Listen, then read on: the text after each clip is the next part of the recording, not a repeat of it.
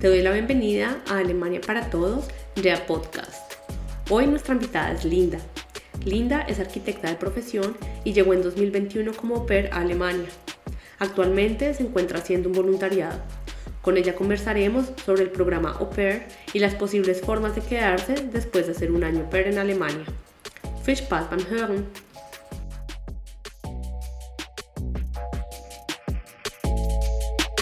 Hola Linda, ¿cómo estás? Hola, bien, ¿y tú? Muy bien, muchas gracias por estar el día de hoy acá. El tema de hoy es qué puedo hacer después de ser pair en Alemania. Y pues invité a Linda a ser parte de este live porque ella, al igual que yo, también vino como au pair.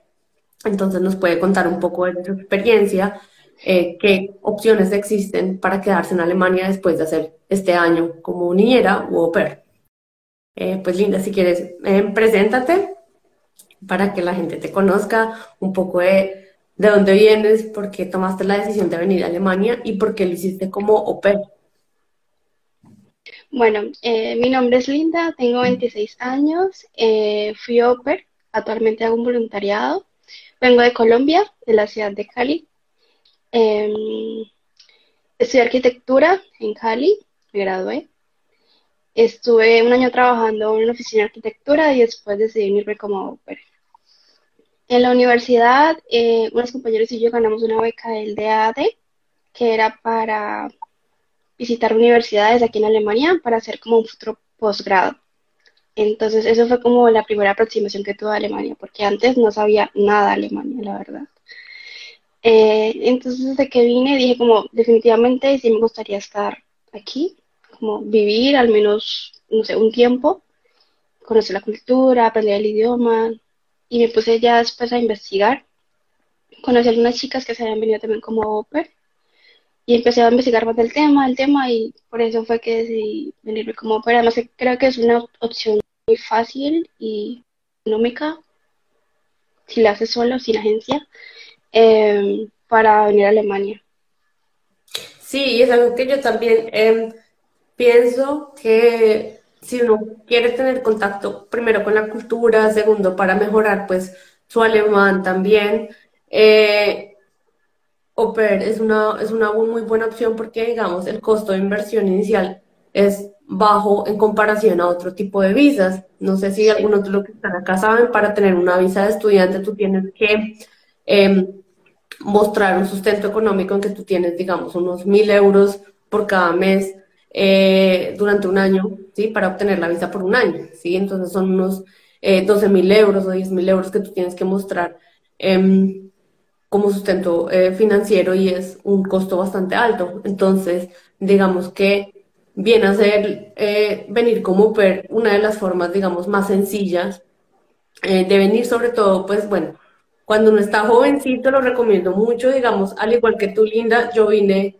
prácticamente al graduarme, ¿sí? Tuve un trabajo en Colombia, pero eh, no, fue, no fue más de un año que yo logré, logré trabajar y pues tenía 22 años y todo el mundo que esté, mujeres como hombres que tengan menos de 27 años, pues venir como PER es una muy buena opción, ¿sí? Para las personas que ya sobrepasan esta edad o de pronto han tenido la oportunidad de aprender en sus colegios o de alguna forma el idioma alemán y ya tiene un nivel alto de alemán, pues probablemente la opción OPER no es la más adecuada, ¿sí? Pero para, si uno tiene los conocimientos básicos, básicos de alemán, o si de verdad casi que ni habla alemán y solamente hace el nivel A1, que es el que piden para ser OPER, pues es como la opción más, más acertada, diría yo. Eh, cuéntanos un poco, Linda, eh, porque para ti el tema es más reciente. Yo fui opera hace nueve años y seguramente algunas cosas han cambiado, pero en, principio es lo mismo. Cuéntanos qué necesitaste para hacer opera. Bueno, eh, para solicitar la visa en la embajada, lo que necesité fue tener un contrato con la familia, o sea, tuve que buscar una familia. Eh, después de que la familia dijo que sí, que me quería como opera y que yo los quería ellos como familia, firmamos el contrato que es el que lleva la embajada. También me piden un pasaporte, me piden certificado A1 de alemán. En mi caso, eh, yo hice el examen de alemán, era el certificado, pero salió, pasó lo de corona. Entonces tuve que esperar un año porque cerraron fronteras. Y entonces cuando ya lleve mis documentos en la embajada, ya ha pasado un año que creo que es de vigencia, que tiene el, el A1 del Goethe. Entonces, por corona me dijeron, bueno, como que te lo valemos, pero te hacemos preguntas en alemán. hicieron ahí unas preguntas en alemán como para ver si yo tenía el A1 de alemán. Eh, también tiene el seguro médico, que es que te lo da la familia. Y ya eso fue lo que me pidieron. Exacto. Y tú, eh, como, como postulante al, programa OPER, tú corres con los gastos pues, del curso de alemán, si no lo tienes, obviamente, del examen de alemán, del examen de A1 del Goethe, y eh, de tus vuelos. Normalmente es así. Puede que haya familias que, que, ayuden con algunos de esos gastos, no conozco casos, pero en lo general uno tiene que poner ese punto, que es como tus tiquetes de vuelo, curso de alemán y el examen, ¿sí?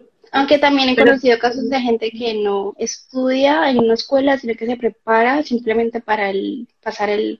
Sí, y creo que es muy posible porque el, el nivel A1 de alemán es muy, muy básico, es prácticamente presentarse y como de pronto pedir información muy básica o responder preguntas muy básicas de uno mismo y si es posible hacerlo eh, de forma autodidacta, prepararte para, para este examen. Por ejemplo, en la DHL hay muy buenos recursos en que tú puedes, eh, no sé, aprender vocabulario, hacer también como eh, exámenes de ejemplo de A1, de A, 2 y todo eso te puede ayudar. ¿sí? En mi caso yo lo hice como con un curso eh, Creo que yo tomaba clases los sábados por la mañana y lo saqué muy rápido. Lo saqué la 1, lo saqué probablemente en cuestión de tres meses, probablemente, ¿sí? Y pues con ese fue el idioma con el que llegué a Alemania, que era muy, muy, muy básico. Y durante el programa PER, pues logré, logré avanzar.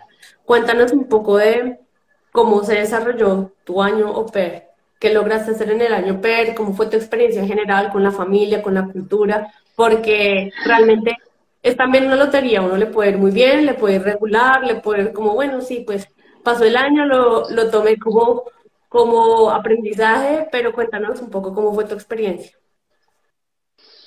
Bueno, eh, yo creo que bien.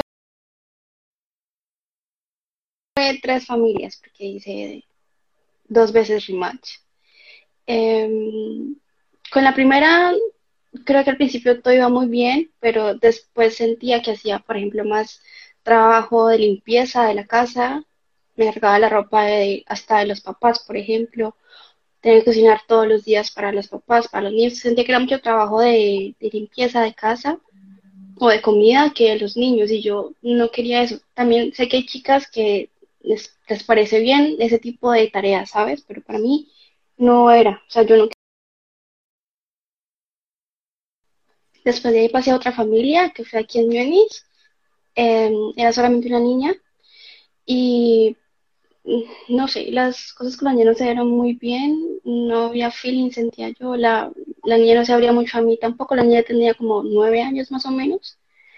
Entonces no, yo no me sentía tampoco muy integrada, ¿sabes? Y la mamá en algún momento habló conmigo y me dijo, mira, yo siento que no hay feeling ni de, par ni de tú hacia nosotros ni nosotros hacia, ni la niña hacia ti, entonces yo decía como que sí, está bien, o sea, como fue también de mutuo acuerdo. Obviamente fue duro porque dije, otra vez rematch, o sea, no puede ser. O sea, dije, ¿qué pasa? O sea, ¿soy yo o qué?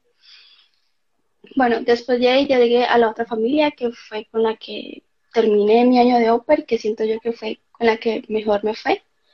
Em, y ya, eso fue como eh, mi experiencia.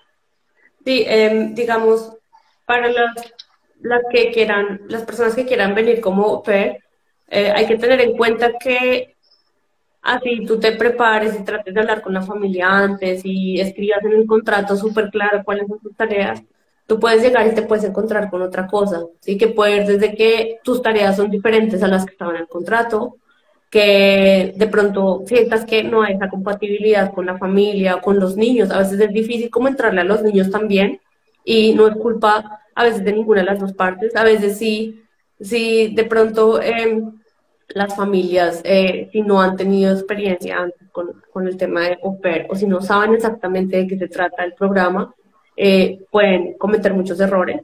Y, y es importante hablarlo. Creo que los alemanes si tienen algo es que si algo no compagina, si algo no cuadra, si algo no está en orden, uno lo habla y la gente no es como que lo tome mal, ¿sí? Eh, pues por supuesto habrá de pronto un momento incómodo o algo, pero por lo general eh, es parte del, tema del contrato todo. Si alguna de las dos partes no está contenta, uno tiene derecho a decir, no está funcionando y, y hay opciones. ¿sí? Cuéntanos, Linda, un poco. Primero, quisiera saber si tú viniste por agencia o no. Y segundo, ¿cómo hiciste para hacer el rematch? ¿Dónde buscaste familias o quién te apoyó en ese proceso? Ya, mira, yo empecé con una agencia que fue la que me dio el curso de alemán. Y también me dio otros cursos como de natación, primeros auxilios que venían dentro del paquete de la agencia. Después pasó lo de corona y yo ya quería venirme porque yo llevaba como más de un año con esta agencia, con varias clases de alemán, etc, etc. Ya tenía todo, ya tenía mi certificado A1, pasaporte, todo listo. Lo que necesitaba era que la agencia me empezara a presentar familias. Y entonces, eh, cuando empezaron a abrir fronteras, o sea, ya esperé el año que me dijeron, no, ahorita no se puede porque todo está cerrado, o sea, simplemente tienes que esperar. Entonces, cuando llegó el momento, dije, bueno, ya llegó el momento, quiero conocer familias, quiero hablar con familias. Y me dijeron, no, que primero tienes que sacar una cita con la embajada, no sé qué, no sé qué. Y después cuando ya tengas eso, ahí sí te presentamos familias. Entonces sentí que todo fue como tan tortuoso y yo me desesperé y dije, no, más bien lo hago yo por mi cuenta. O sea, desde ese momento empecé yo a hacerlo por internet, por World y por Oper.com. Ahí armé mi perfil y, y tuve entrevista con varias familias. Entonces empecé con una agencia, pero al final terminé, terminé yendo sola. Y cuando hice rematch con la primera familia, pues lo hice yo sola. O sea, eh, descargué un como una carta de renuncia, que también está en Oper, en Oper World, y mm, lo, rellené y se lo di a la familia. Obviamente ya había, hablado con ella, le había dicho que, que quería hacer rematch, que ya no quería más eh, trabajar para ellos o con ellos. Y ya, así fue. O sea, yo lo hice. La, agencia no intervino. ¿Y familia, la segunda y la tercera familia también por, eh, por Open World? no, la no, la segunda familia fue con una agencia alemana. Y la agencia no me cobró nada, simplemente creo que le cobran solamente las familias. Eh, entonces, eh, Sí, eso fue, así fue como conseguí la familia. Y ya pues la familia sí lo hice yo otra vez por mi cuenta, pero fue por Facebook que las encontré, porque hay páginas en Facebook que es para buscar también eh, Cas Familia ahora o Opers. Es fácil también. Sí, hay, hay diferentes opciones para hacer el rematch, hay diferentes opciones para llegar a Alemania como Oper. Yo en mi caso, yo vine 100% por mi cuenta, nunca busqué agencia, de hecho, le pregunté a alguna amiga que ya había venido como per Alemania y le dije, ¿qué agencia tomo? Y me decía, no, o sea, no vale la pena porque tú puedes hacer todo por tu cuenta. Y para mí nunca fue una opción hacerlo a través de agencia, ¿sí? Pero sé que muchas personas vienen a través de agencia y pues, ¿qué te ofrece una agencia? Pues te ofrece todo lo que tú dijiste ahorita, te ofrece como uno, pues ese acompañamiento, que te hagas el curso de primeros auxilios, de natación, como que te ayuden a, estructurar un poco. Eh, ¿Qué necesitas para traer acá. Que si eso todo es necesario, no siempre, ¿sí? En mi caso yo no tenía ni el curso de primer auxilio, ni el curso de natación, ni nada. Igual la familia tampoco me lo exigió. Sí. No sé si hay familias que de pronto sí te piden que hagas un curso así, no lo sé, pero por lo general uno lo puede hacer solo. Y el tema de hacer rematch, eh, he escuchado muchas experiencias en que las chicas o chicos que hacen, que buscan una nueva familia, lo hacen a través como tu cuentas de Facebook, hay grupos en Facebook, también porque hay au pairs que también, no sé, eh, estando en el año pair, consiguen un estudio, un trabajo o algo y pues dejan a la familia un día para otro con los niños. Entonces, también hay familias que, que dicen, ok, necesito a alguien ya pronto y escriben también, mira, necesito urgente au pair o cosas así, sí. No siempre es como que la familia, no sé, que, que ningún au pair quiere ir o cosas así, eh, puede haber de todo, pero es muy posible encontrar familia a través de grupos de Facebook, también preguntar en, en no sé. Grupos de WhatsApp, de Opers, sí. Hay, hay, cosas así, también en el, la plataforma eh, Open World, pues ahí también fue donde yo encontré familia. Em, exacto. Y eh, lo que tú cuentas, el tema de, hay también muchas agencias oper alemanas y uno como oper no tiene que pagar nada, ¿sí? Definitivamente. Em, las que pagan son las familias, ellas tienen que pagar por ver perfiles de oper. Entonces, si uno está en una situación en que necesita cambio pronto, también puede contactar a una agencia alemana de Oper. Eh, yo conozco una que se llama, creo que se llama Oper Hamburg, pero debe haber bastantes. Yo creo que si uno se sienta a, Google a googlear, encuentra suficientes. Sí. Em, bueno, entonces tú hiciste, bueno, después de hacer dos cambios de familia, encontrar tu familia, ya esta es. Em, ¿Qué comenzaste a hacer y qué opciones comenzaste a ver para quedarte en Alemania? Porque me imagino que estando en Alemania tú dijiste, yo ya quiero quedarme acá y hacer algo después del año PER. ¿Y que, cómo, se, cómo llegaste a, tomar la decisión de hacer un voluntariado como lo estás haciendo ahorita? Em, sí, yo quería seguir en Alemania y quería seguir mejorando mi alemán porque de cambio en cambio me mudé tres veces de ciudad, mm, empezaba un curso de alemán, ni que lo terminaba, ya me mudé a otra ciudad, ¿sabes? Siento que mis cursos de alemán fueron muy cortantes y por eso siento que durante ese año no aprendí tanto como quería aprender o como debía aprender el alemán. Entonces dije, si quiero hacer algo más, ya sea estudiar o trabajar, necesito sí o sí mejorar mi alemán. Y creo yo que una forma fácil de hacerlo es hacer un voluntariado, pues porque todos los días trabajas en alemán, sí o sí vas a mejorar tu alemán. Entonces, eh, antes de acabar mi año de ópera, me puse a investigar sobre el voluntariado, qué me pedían, eh, y qué clases de voluntariados hay, en dónde lo podría hacer. Exacto. Bueno, eh, alguien nos preguntó para responder esa pregunta, porque ya vamos siguiendo, ¿cuáles son los requisitos para ser au Los requisitos normalmente son el contrato de trabajo con la familia, eh, el seguro médico, un certificado de alemán A1. Eh, creo que son básicamente esas tres cosas, ¿verdad? Eh, el seguro médico que te tiene que dar la familia. También creo que te piden como un, una hoja, no sé cómo se llama eso en alemán. Es una hoja que certifica o que aparece la dirección de donde vive la familia. Ah, sí, verdad, sí, creo que algo así, algo así también te piden.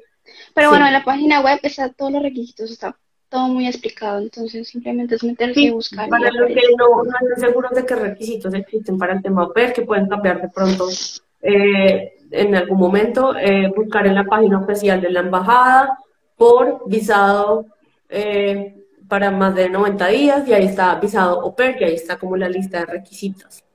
Em, bueno, entonces tú ya decidiste o estabas informándote después del año PER sobre la opción de voluntariado.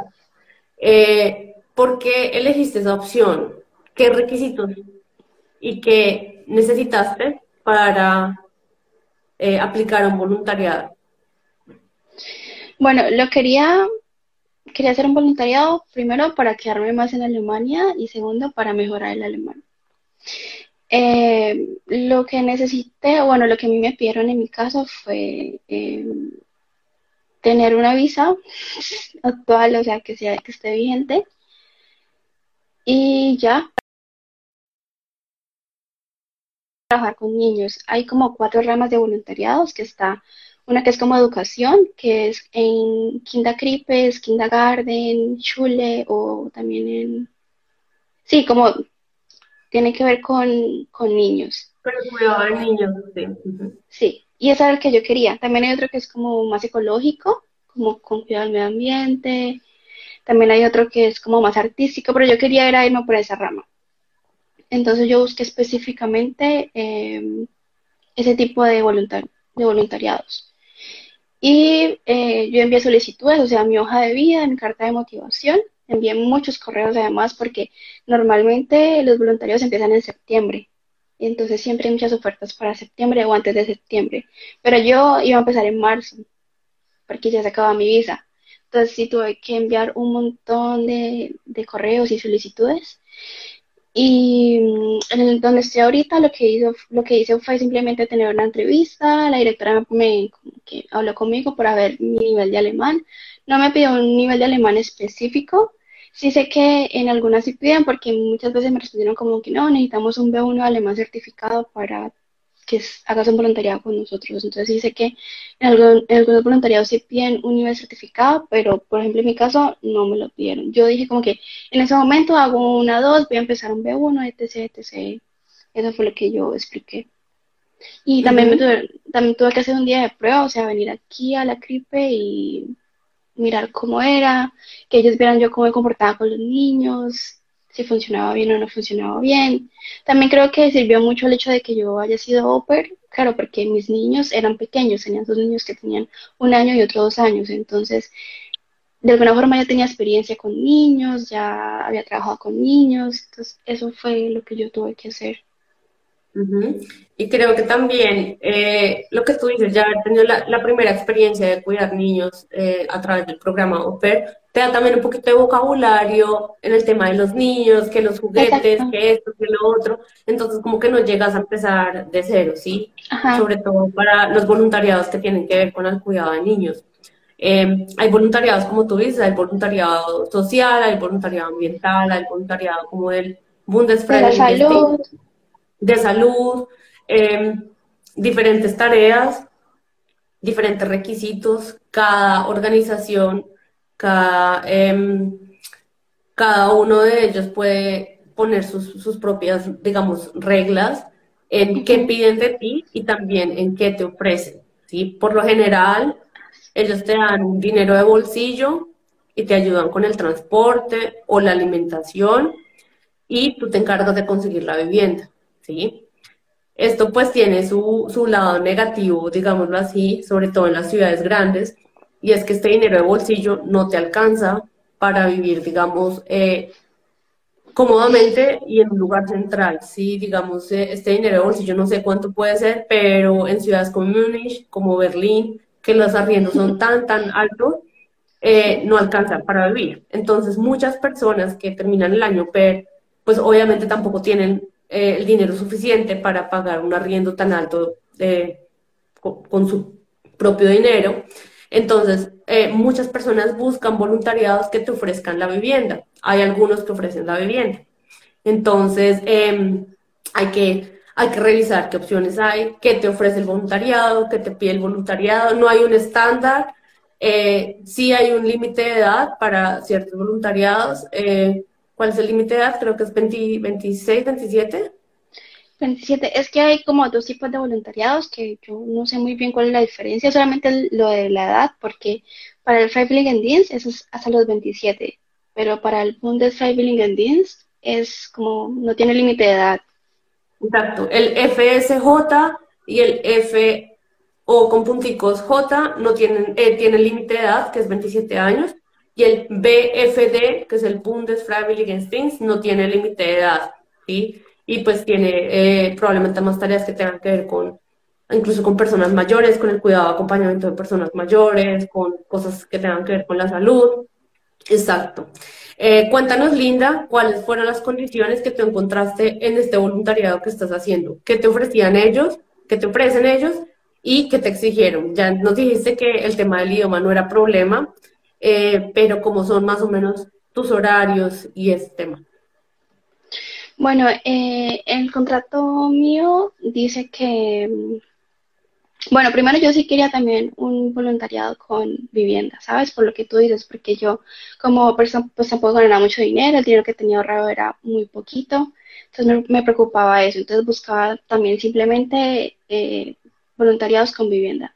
Pero justo este que yo quería, porque además yo quería en Múnich, como yo viví pues tres meses en Múnich cuando tenía la segunda familia, me encantó, yo dije, no, yo quiero volver aquí, entonces buscaba sí o sí voluntariados, o sea, fui muy específica, creo que también por eso fue duro encontrar, porque quería con niños y quería en Múnich, ¿saben? Entonces, complicado. Y en marzo. sí, además, o sea, muy exigente. Em, entonces me salió este, pero este no me dan vivienda. Pero eh, normalmente creo que en voluntariado lo que te pagas son 450, 400 y pico más o menos, que son los que te dan vivienda. pero como este no me da vivienda, lo que me, lo que me da de dinero bolsillo es 695 euros.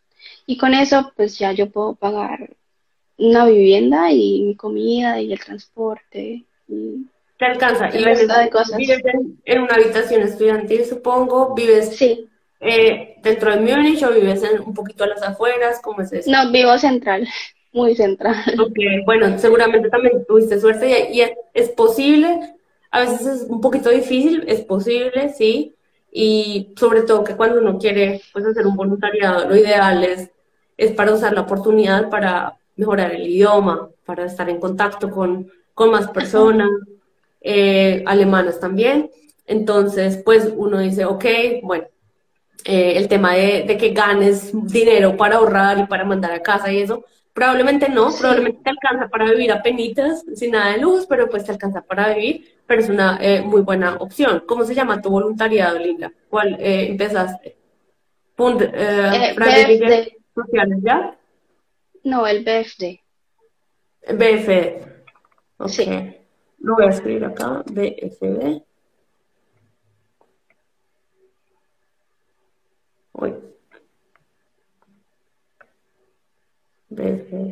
Exacto. Y los otros dos son EFSJ y F.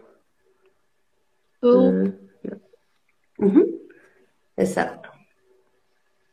Sí. Eh, ok.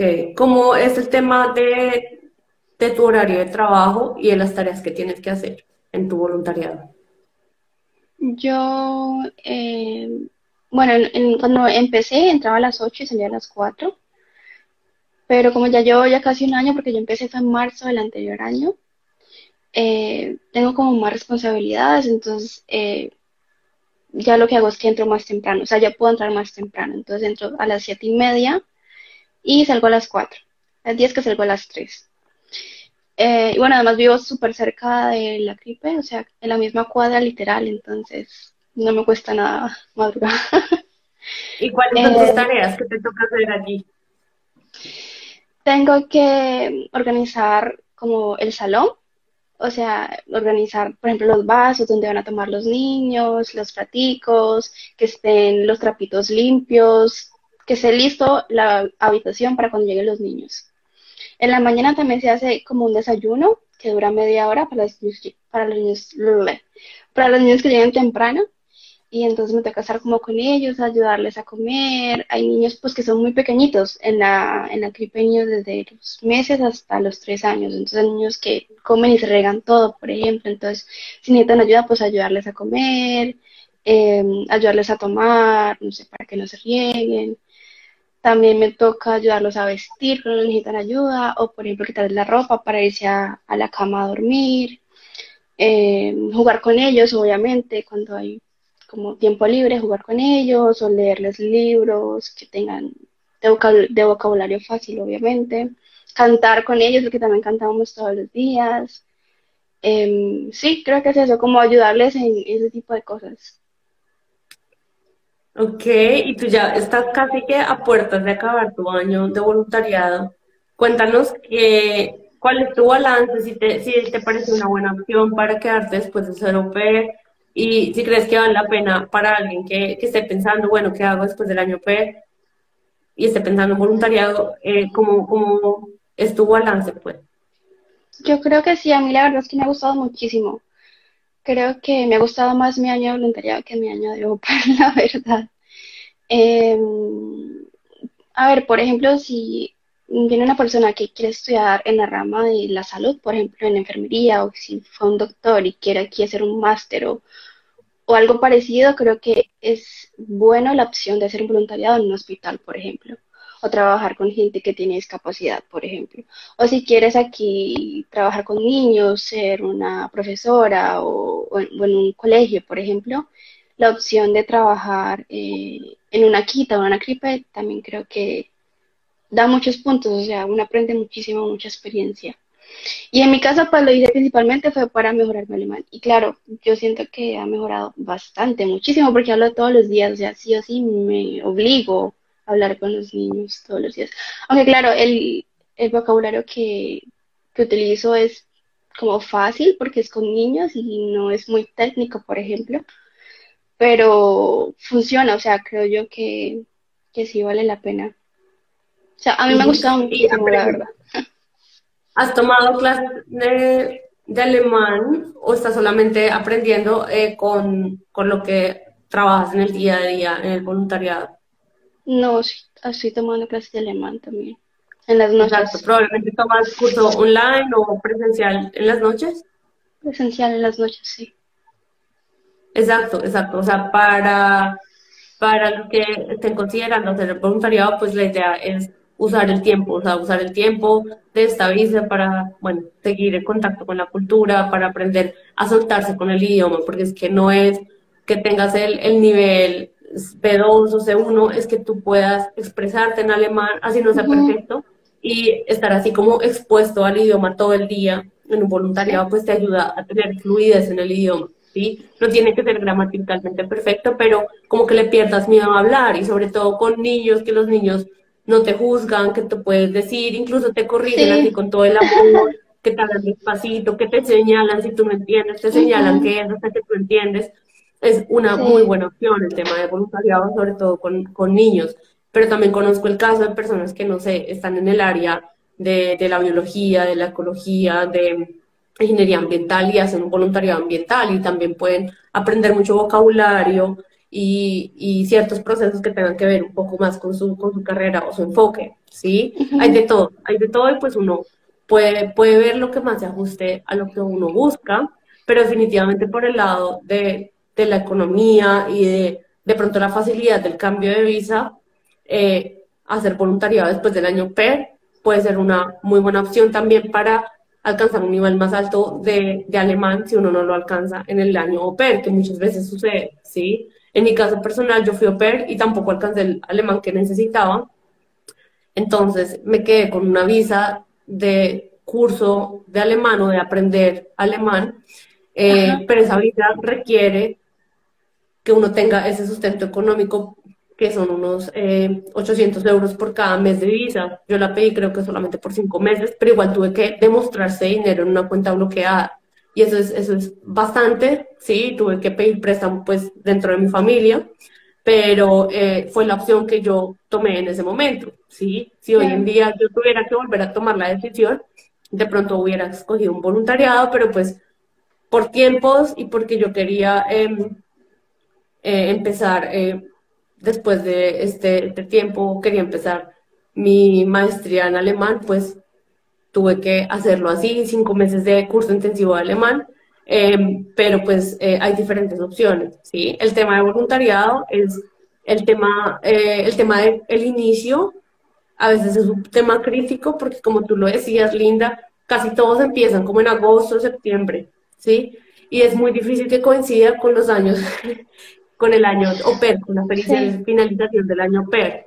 Pero como tú lo dices, tocando puertas, enviando correos a todo lado, hay opciones, ¿sí? Uno tiene que eh, no, no desechar esa opción solamente porque, no, pues es que en general solamente empieza en, en agosto, septiembre, entonces pues ni lo intento, no, o sea, se puede intentar. Sí. Exacto. ¿Alguien pregunta? Cuando terminas el voluntariado, ¿sigues en Alemania con otro tipo de visa o cuál es el paso a seguir? ¿Cómo hiciste tú el cambio de visa que te pidieron para hacer el cambio de visa de opera a voluntariado? Eh, solamente me pidieron el contrato con mi voluntariado y ya, mi pasaporte, mi visa actual y eso fue todo. Fue muy fácil, la verdad. Ok, ¿y tienes en tu voluntariado eh, este tipo de, cursos que son como que los mandan. Eh, seminarios. exacto, seminarios que hacen integración. Cuéntanos un poco de eso, porque eso es algo muy interesante también del, del tema del voluntariado. Eh, no son como cursos, es más bien como para hablar sobre nuestra experiencia. Creo que eso es lo que también me gusta mucho, porque no es solamente que, hagas un, semi, un voluntariado, sino que también se preocupan por cómo te va, si tienes algún problema, como que uno puede acudir a ellos, que son como tus tutores, y eso es lo que se hace en el seminario, como que hablamos sobre nuestra experiencia. Eh, por ejemplo, he conocido chicos que hacen voluntariados en hospitales o que hacen voluntariados en hospitales pero con niños, como justo en el área de, niños, o que hacen voluntariados, eh, no sé, por ejemplo, en iglesias, ¿sabes? Cosas que yo como que, como que no, no tenía ni idea que se pueden hacer voluntariados en ese tipo de lugares. Eh, y sí, es más que todo para hablar como de nuestra experiencia, de qué nos gustaría hacer después. Eh, yo estoy con la Fundación de Caritas, entonces ellos también tienen Ausbildung. Entonces ellos nos hablan también como de las, las posibles Ausbildungs que ellos eh, dan, o sea, que se puede aprender con ellos. Y ya, es más que todo como eso, como em, hablar sobre experiencias también, ¿no? Exacto, sí. Em, muchos estudiantes eh, alemanes o personas jóvenes alemanas que hacen voluntariado lo hacen al terminar el colegio. Entonces ellos como todavía no están seguros qué estudiar, qué hacer, eh, por eso es, muchos de voluntariados también hablan de, bueno, ¿qué vamos a hacer después? ¿Qué opciones existen? No sé qué, porque pues tratan también de, de ayudarles un poco a tomar esa decisión, ¿sí? Igual, eh, muchas de las personas eh, que venimos acá como PER y que luego hacemos el voluntariado, pues la mayoría ya tiene una carrera y el siguiente paso no es, eh, normalmente, no es orientarse profesionalmente, sino ubicarse en un trabajo o hacer una maestría o hacer un estudio. Pero no, no hay que descartar esa opción. De pronto alguien estando acá dice, pues existe este Ausbildung, me interesa, me parece chévere, y puedes hacerlo, ¿sí? También es una opción, también porque el tema eh, de la Ausbildung, una de sus características es que te pagan mientras estudias, ¿sí? Tienes como la opción de estudiar a la vez que haces prácticas con una empresa y pues ellos te pagan un dinero que va ascendiendo en cada año de la Ausbildung, que por lo general son tres años en total, y pues tienes, digamos, un dinero desde el día uno, que si estudias una maestría o un pregrado acá en Alemania, pues estás 100% en calidad de estudiante y tú tienes que pagar todo tu, tus costos de manutención. En cambio, en Ausbildung, pues tú generas ingresos y además que tienes contacto con, con una empresa, pues eh, directamente en el área que tú estás estudiando.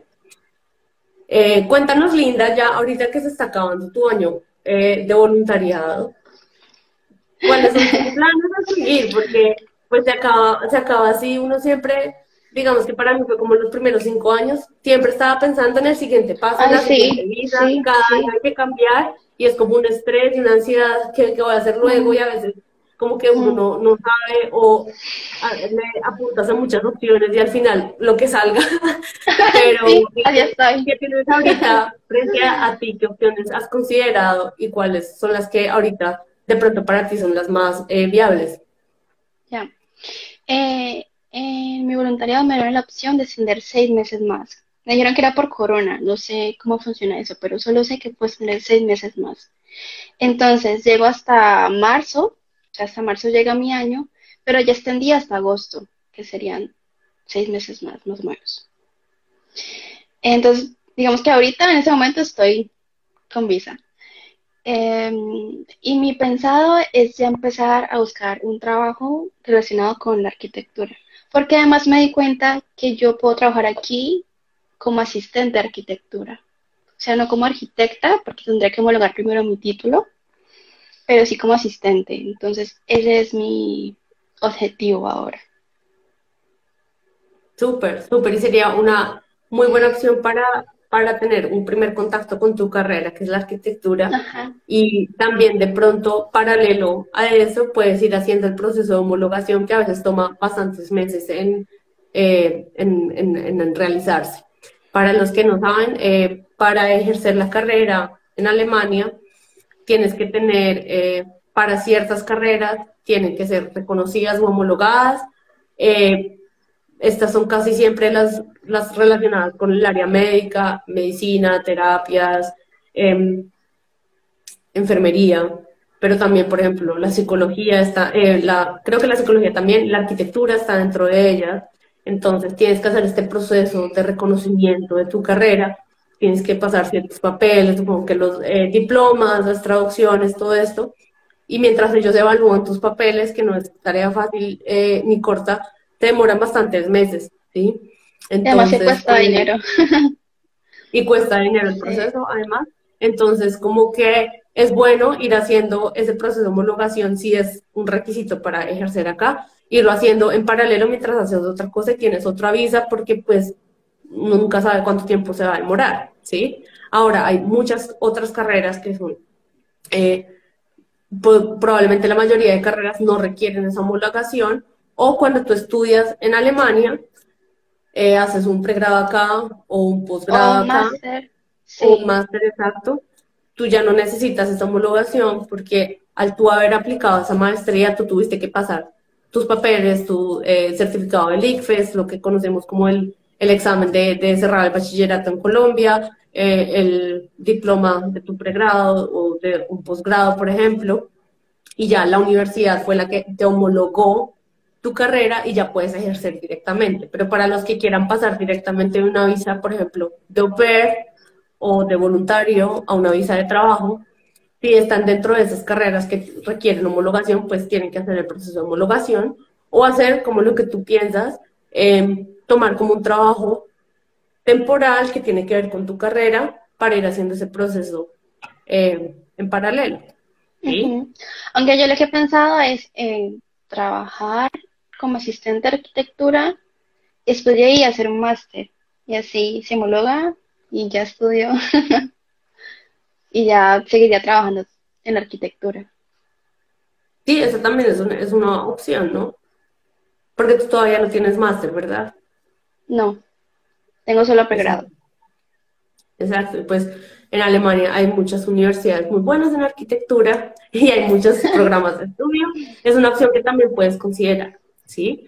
Entonces, pues nada, así como haciendo eh, de nuevo el resumen, eh, el programa OPER, para los que estén interesados, existe para mujeres y para hombres, ¿sí?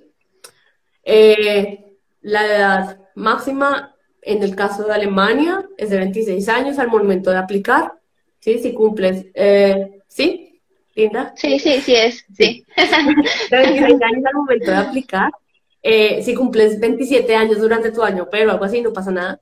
Pero pues como al momento de pasar tus papeles, eh, necesitas para obtener el visado au por lo general necesitas el contrato con la familia, el seguro médico, el certificado del idioma, y un registro de la familia en el lugar de donde vive, ¿sí? Como un certificado de que la familia vive en el lugar, ¿sí?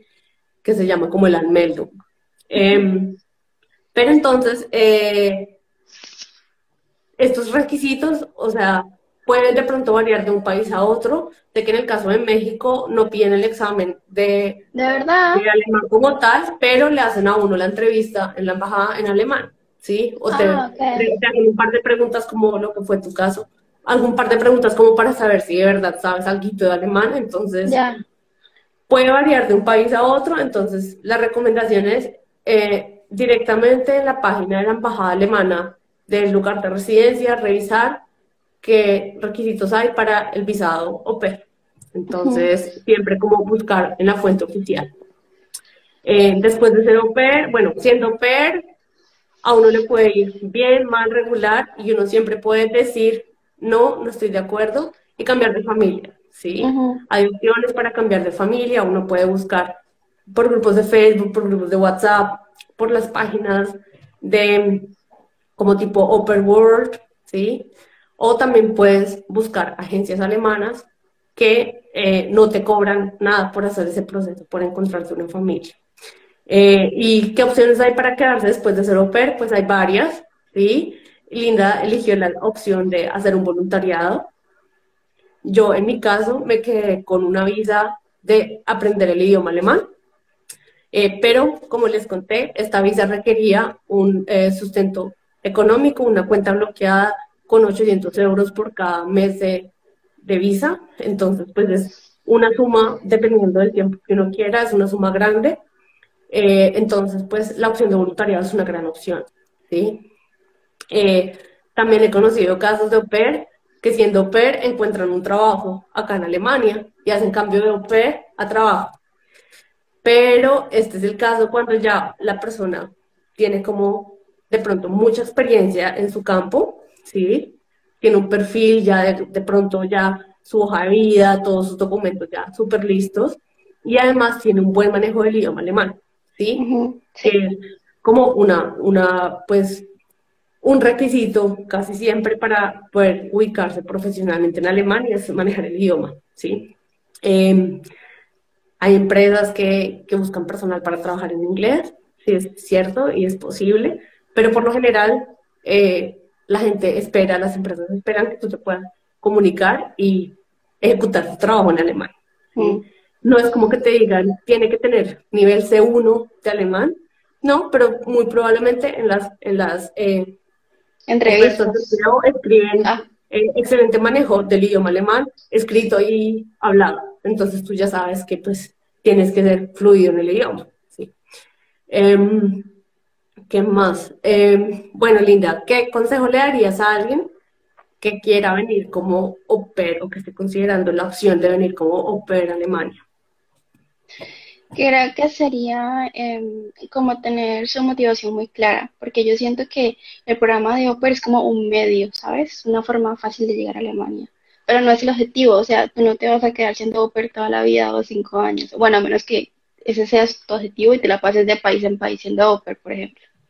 Ah, bueno, porque además el máximo de tiempo aquí en Alemania es un año, ¿no? Para nosotros.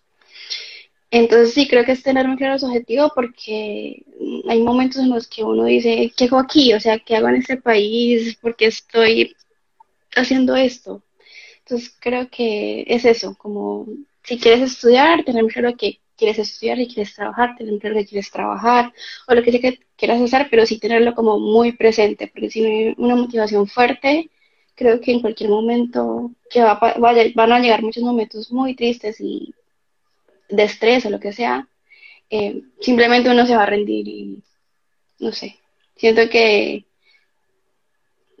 a veces siento que es mucho esfuerzo ir a otro país, ¿sabes? Aprender otro idioma y, dejarlo todo por, no sé, por algún problema que no, no lo sepa solucionar, no sé, me parece triste, o sea.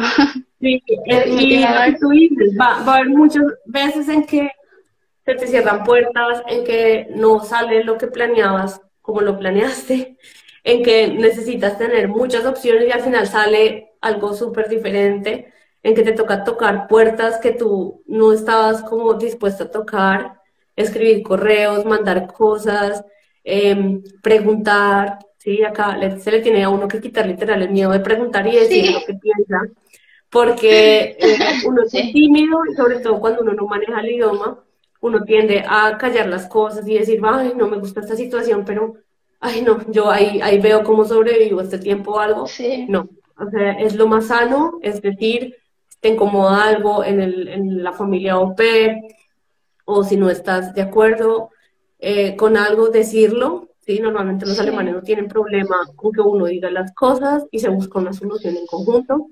Eh, y pues que siempre hay otras opciones, hay otras opciones, hay opciones para cambiar la visa, em, pero pues hay que informarse y estar dispuesto, como tú dices. Ah, y, que, hagan todo con tiempo, porque aquí se demora. Sí, cierto, cierto. Em, hay hay eh, hay tiempos de, de, de que duran, ciertos procesos duran un tiempo y hay que mantener siempre en mente cuando sale, por ejemplo, tu examen, cuando son eh, las fechas de tus cambios de visa, eh, todo eso es como que algo que uno también aprende acá, el tema de la planeación, porque pues nosotros en Latinoamérica normalmente vamos muy como, sí, eh, somos muy espontáneos y todo a última hora, y el tema de cambio de visa, eh, toca hacerlo a tiempo, faltando tres o dos meses para visa, tú ya tienes que tener súper claro cuál es el siguiente paso,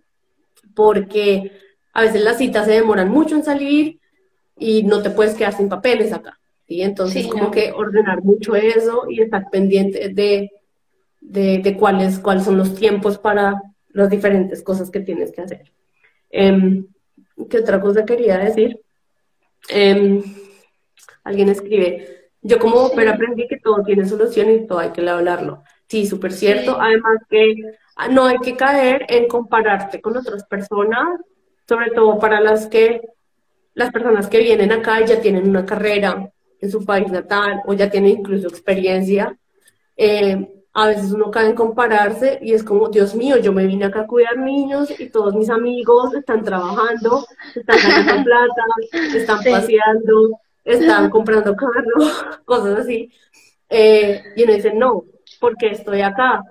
Pero lo que tú dices, siempre tener en mente mi por qué esto es solamente un paso que me lleva al siguiente que quiero ir, es una inversión para aprender el idioma, para tener contacto con la cultura y luego viene algo más grande, más interesante para mí, esto es temporal y también gozárselo, ¿sí? No, porque sí, porque es que es genial el año de Oper. Se pasa al final rápido. Yo recuerdo que cuando yo llevaba seis meses, sobre todo porque yo cuidaba a una niña pues que apenas estaba empezando a caminar, eh, nuestras conversaciones eran muy de pocas palabras, eran pocas palabras y era más jugar y cosas así. Y era a veces súper frustrante después de los seis meses que yo llevaba ahí, como yo decía, o sea, no sé qué, qué estoy haciendo con mi tiempo, o sea, tengo otra vez que hacer seis meses de, de esto, así como todos los días, levantarla, alistarla, darle el almuerzo, no sé. Y, y no, o sea, hay que, hay que tener en cuenta que hay que usar también ese proceso, usar todo lo que tengas a tu alcance para sacar el provecho, tener contacto con la cultura, si puedes hablar con la familia a diario o hacer amigos en el lugar donde eres au pair, para, para hacerte ese, ese tiempo que uno dice un año es un montón, pero al final se pasa rápido, para hacerte ese año más o menos, eh, usar todo lo que tengas a tu alrededor, informarse, intercambiar experiencias con otras personas que hayan sido pero que estén en el proceso au ayuda también mucho para uno darse cuenta que no, no estoy solo, eh, no estoy sola, y esto pues es una inversión en mí para lo que viene luego en mi vida. No, y creo que el hecho de que tú vayas a otro país y aprendas otro idioma y estés solo, como que te sueltan ahí en, en el juego o sea, uno sí o sí aprende, uno sí o sí se vuelve más fuerte, más, como tú decías, perder el miedo a hacer las cosas, se atreve más a hacer las cosas, porque ya todo depende de uno, ¿sabes? Entonces creo que esa experiencia, o sea, yo la repetiría mil veces. Sí, y mira que tú hiciste cambio dos veces de familia, o sea, no es el, el, apocalipsis que no salió la familia, no, puedes hacer cambio de familia, ¿sí? Que ese es como de pronto a veces eh, el miedo, ¿sí? Incluso lo que tú decías, hay personas eh, que no tienen problema con ayudar en el aseo de la casa, pero pues eso en realidad no es el programa OPER. El programa OPER es tú acompañas a los niños, ¿sí? Eh, pero pues hay personas que no tienen problema con eso, pero realmente es, no incluye, el programa OPER no incluye eh, hacer aseo, porque pues eso es para una persona que se dedique al aseo es para acompañar a los niños. Obviamente, si los niños desordenan, pues uno ordena, si hacen reguero, pues uno, uno limpia, pero no, digamos, eh, limpiar la casa. ¿sí? Claro, sí, no. Normalmente pues uno tiene que organizar su cuarto, pero pues eso lo hace uno también eh, en su casa. Entonces, eh, alguien me preguntaba que si uno tiene familia en Alemania no necesita la cuenta bloqueada y es el tema que si conoces a una persona alemana, puede hacer un compromiso financiero por ti, ¿sí? Esa es como la, la opción que hablábamos en el anterior live con, con Eleanora, y es que algunas personas que tienen familia en Alemania le piden que les haga un compromiso financiero y con esto no tienen que demostrar eh, esta cuenta bloqueada con, con 800 euros para cada mes de visa.